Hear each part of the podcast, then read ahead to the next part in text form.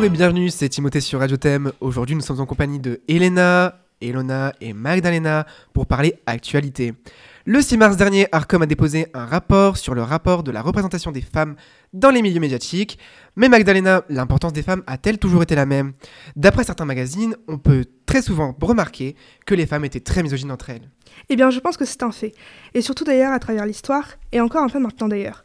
Il est important à noter que les femmes ont été très peu nommées dans l'histoire, mis à part quelques exceptions, mais principalement dans l'ombre des hommes, et que ce soit leur mari, leur père ou encore leur frère. Donc des constats ont pu être faits, par exemple des études qui ont révélé qu'il y avait bien des inégalités hommes-femmes dans certains métiers médiatiques. Non?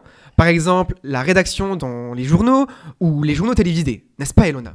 C'est vrai, euh, les femmes restent anonymes, il n'y a aucune place pour elles dans les médias, sauf si on tait leur nom ou si on leur donne une apparence masculine. Il est vrai que dans la majorité des émissions, quand des experts sont contactés pour faire des, interventions, ce sont, ce sont, des hommes alors qu'il y a énormément de femmes dans, les, dans ce milieu, ce qui n'est pas vraiment logique. Non, c'est vrai. C'est parce que les femmes sont plus souvent caractérisées sur leur euh, apparence. Une femme est une femme que pour son physique, mais n'est pas une femme pour son intelligence. C'est vrai que les femmes sont moins représentées à l'heure de grande écoute. Par exemple, à midi et à 20h, lors des journaux télévisés, les hommes sont plus présents que les femmes.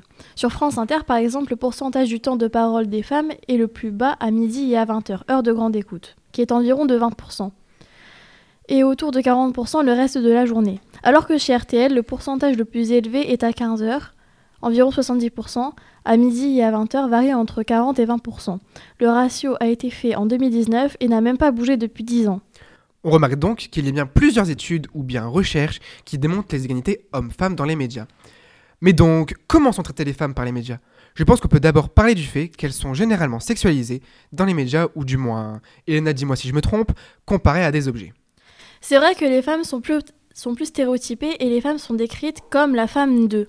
Elles vivent dans l'ombre des hommes. Les médias ne cessent d'alimenter les stéréotypes féminins, ce qui démontre que certains de leurs rapports des genres sont encore flous. On incite de plus les femmes à utiliser une identité masculine pour être reconnues car elles ne comptent pas en tant que femmes elles-mêmes, en revenant sur le flou que tu cites, Magdalena, on, sait que dans les médias, on essaye le plus possible de dissocier la femme de son prénom. Ou du moins, on le cite le moins possible, voire citer celui de son mari, ce qui révèle un certain sexisme. Bien sûr, il y a un réel sexisme dans les médias, elles sont rabaissées et non mises en valeur. Lors de discours sexistes, par exemple, elles sont décrédibilisées quand elles sont victimes.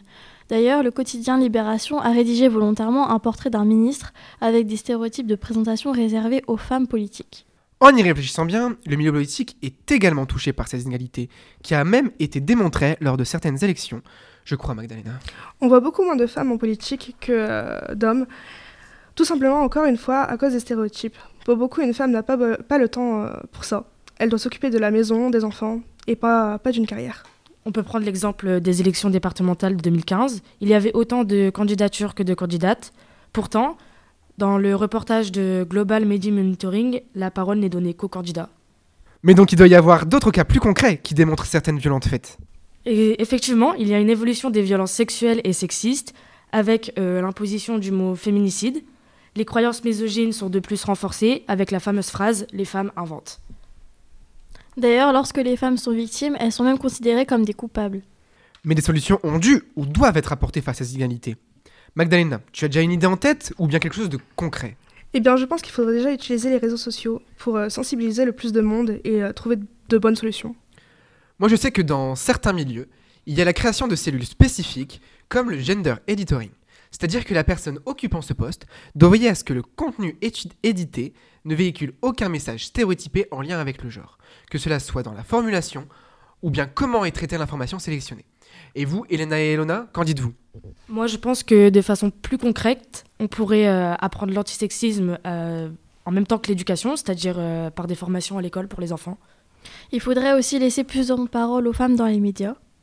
Moi, je trouve que dans les médias, il y a un problème, c'est qu'on dit qu'il faut toujours chercher à comprendre le, le discours sexiste qu'ils tiennent. Les femmes sont encore en tort et décrédibilisées. On comprend donc que les femmes sont représentées de façon minoritaire par rapport aux hommes, si on parle chiffres. Qu'elles ont une image aux yeux d'autrui, sexualisée, mal perçue et tant d'autres sentiments possibles. Mais que des solutions pour contrer cela peuvent être apportées. D'ailleurs, des blogs sont créés pour en discuter et améliorer la présence des femmes dans les médias.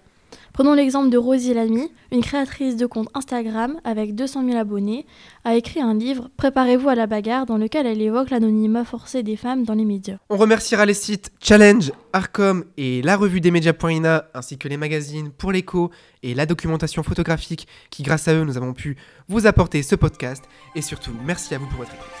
Ciao